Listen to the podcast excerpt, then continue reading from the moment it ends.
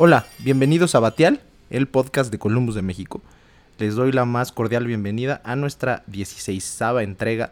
En esta ocasión vamos a revisar los principales acontecimientos del mes de abril y eh, vamos a revisar también cuáles son los principales temas, indicadores, eventos de los cuales tendremos que estar pendientes durante el mes de mayo. Los mercados en el mes. Ha continuado la recuperación económica global. En Estados Unidos, los indicadores durante el mes pasado mostraron una aceleración importante. En los ingresos personales en Estados Unidos, por ejemplo, que significan consumo futuro, y en el nivel de empleo.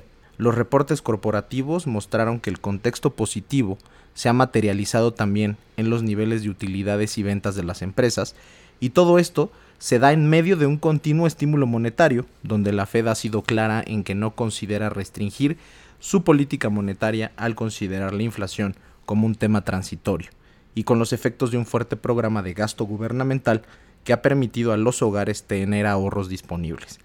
Como en meses anteriores, se observa una recuperación dispar en el mundo, no solo por los factores antes mencionados, sino por los avances en las campañas de vacunación específicamente en países desarrollados.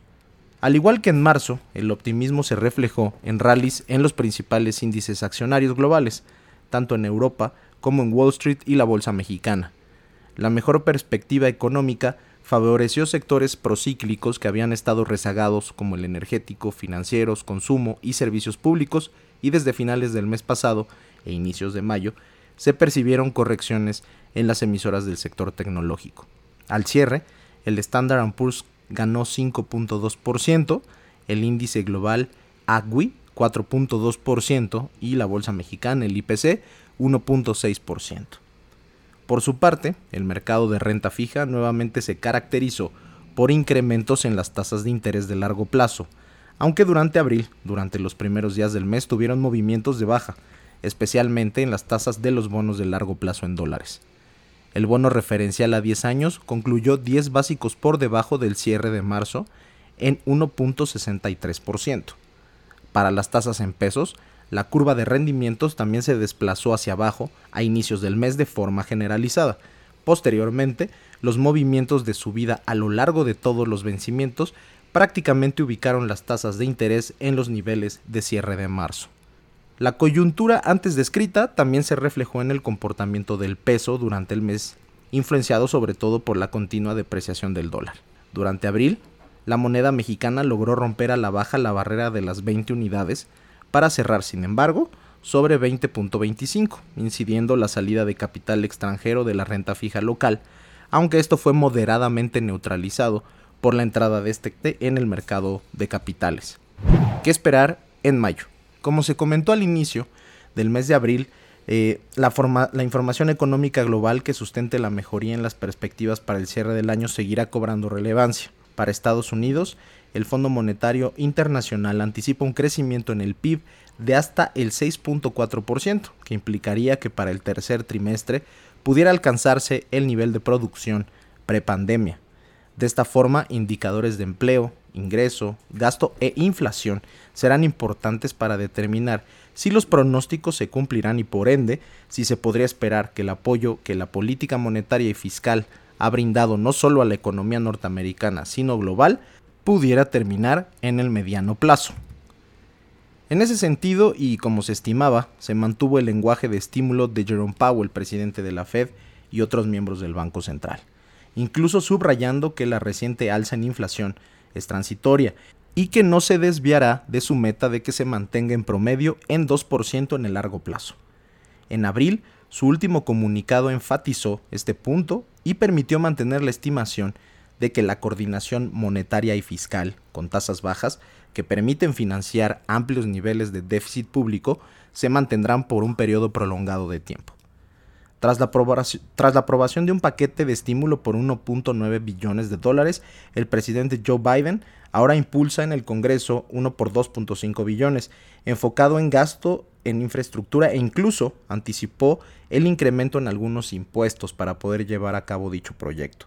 No se esperan efectos relevantes de esta última medida en los mercados financieros. En lo que respecta al control de la pandemia de COVID-19, cobra cada vez más importancia la evolución de la vacunación global. con un nivel de 1.320 millones de dosis aplicadas en el mundo, concentradas sobre todo en países desarrollados como Estados Unidos, donde al momento se habrían aplicado al cierre de abril unas 260 millones de dosis, podemos anticipar que esta tendencia se mantendrá y generará un crecimiento dispar entre estas naciones y países emergentes.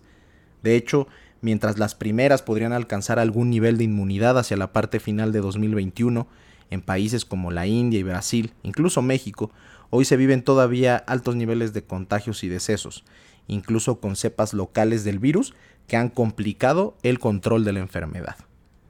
Un factor estrechamente ligado a la recuperación de la economía ha sido la volatilidad de los mercados financieros por el alza de tasas antes mencionada.